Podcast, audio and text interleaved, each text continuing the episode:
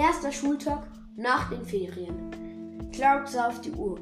Oh Kacke, ich hab wieder verschlafen. Er zog sich schnell an und sprintete die Treppe herunter.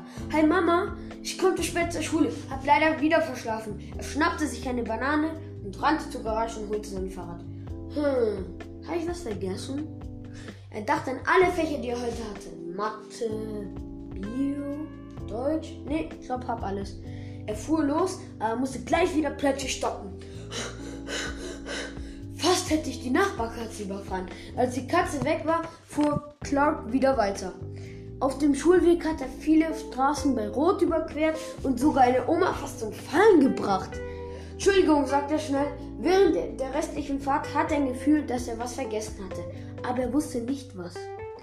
Als er an der Schule angekommen war, erinnerte er sich plötzlich, was er vergessen hatte.